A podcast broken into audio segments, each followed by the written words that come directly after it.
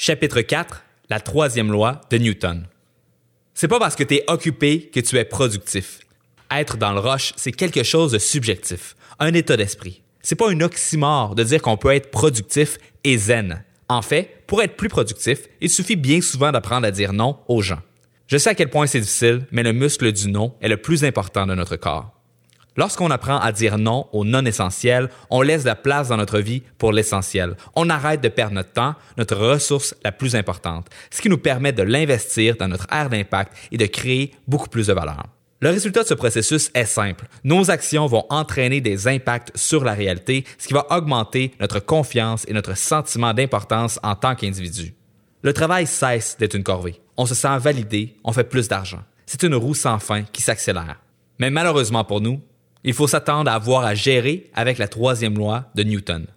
Chaque action entraîne une réaction équivalente opposée. C'est un concept pratique en physique, mais qui trouve également sa place quand on veut se démarquer. Les gens n'aiment pas lorsqu'une personne dans leur groupe de pairs tente de s'élever. Il faut s'attendre à ce qu'ils essaient de nous ramener sur Terre. C'est pas méchant, c'est naturel. Inconsciemment, les gens vont se dire C'est quoi, tu penses que tu mérites mieux que moi? Ce qui implique un sentiment d'infériorité. Rares sont les gens qui vont véritablement être bienveillants et souhaiter ton succès s'ils n'ont pas l'impression d'en profiter. C'est pourquoi c'est important de comprendre que tes collègues ne sont pas tes amis, ton patron n'est pas ton ami, et même tes amis ne sont pas nécessairement tes amis. Et aussi méfiant que ça va paraître, ta ou ton partenaire de vie n'est peut-être pas autant de ton bord que tu penses. C'est pas rare que les couples se sabotent entre eux pour se garder au même niveau. Si un des deux change de classe sociale, ça remet en cause la relation. Ça veut dire que si une personne veut s'élever, il faut que l'autre suive pour éviter un énorme stress sur la relation. C'est plus facile de décourager quelqu'un de s'améliorer que de faire des efforts et de travailler sur soi. Dans notre monde de fous, c'est chacun pour soi. Et si on veut être encore pertinent dans 10 ans lorsque les Terminators vont venir, il faut comprendre que tous possèdent leur propre motivation égoïste et qu'une seule personne possède véritablement tes intérêts à cœur. Toi. Je ne dis pas qu'il faut devenir un cynique qui n'aime plus personne. Je suis le premier à vouloir me faire des amis. Mais le simple fait de comprendre pourquoi les gens vont vouloir te retenir et même te rabaisser va agir comme un vaccin qui va te prémunir contre tout ça. Lorsqu'un ami te juge négativement, tu n'auras pas à le prendre personnel puisque tu vas savoir que le commentaire n'est pas à propos de toi et de ton ambition, mais plutôt à propos de lui-même et de sa propre résistance au changement. Ainsi, tu peux prendre le bon, ignorer le mauvais et continuer ta relation avec cette personne sans créer de drame ou de chicane. Est-ce que ça veut dire que tu dois ignorer toute forme de rétroaction négative? Absolument pas.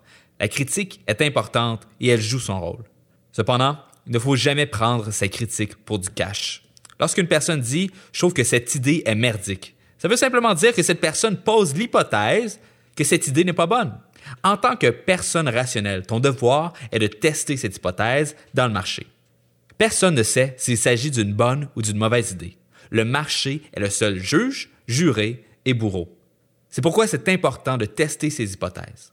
Alors, si tu l'as déjà validé et que tu sais qu'il y a un besoin ou un désir pour ce que tu souhaites accomplir, tu peux ignorer les détracteurs en toute quiétude. Bref, tout ça pour dire que tu dois attendre et anticiper une réaction de la part de tes collègues et tes proches, et que c'est complètement normal. Chaque force exercée rencontre une force équivalente inverse. Le changement est une de ces forces. L'important, c'est que le changement que tu souhaites opérer soit accepté et valorisé par ton gestionnaire direct ainsi que la haute direction. C'est important de ne jamais être contre quelque chose, mais plutôt en faveur de quelque chose. Pour attirer le changement et générer la valeur, il faut faire du judo corporatif.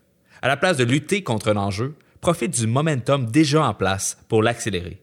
C'est exactement ce que je parlais dans le chapitre 2 lorsque je disais de prendre les idées des autres dans ton entreprise et de les aider à en faire une réalité. Bref, c'est la fin de la première partie. Tu ne sais probablement pas quoi faire de façon concrète, mais tu possèdes maintenant les outils qu'il te faut pour prendre de meilleures décisions et évaluer les opportunités en prenant en compte toutes les implications importantes. Il s'agit d'une perspective de 10 000 pieds, d'un compas qui guide tes actions pour te diriger vers une direction qui va générer, au minimum, deux fois plus de valeur au fil de ta vie. Dans la prochaine section, on va se rapprocher un peu plus du concret et je vais te parler des méthodes employées pour être plus productif et motivé au quotidien.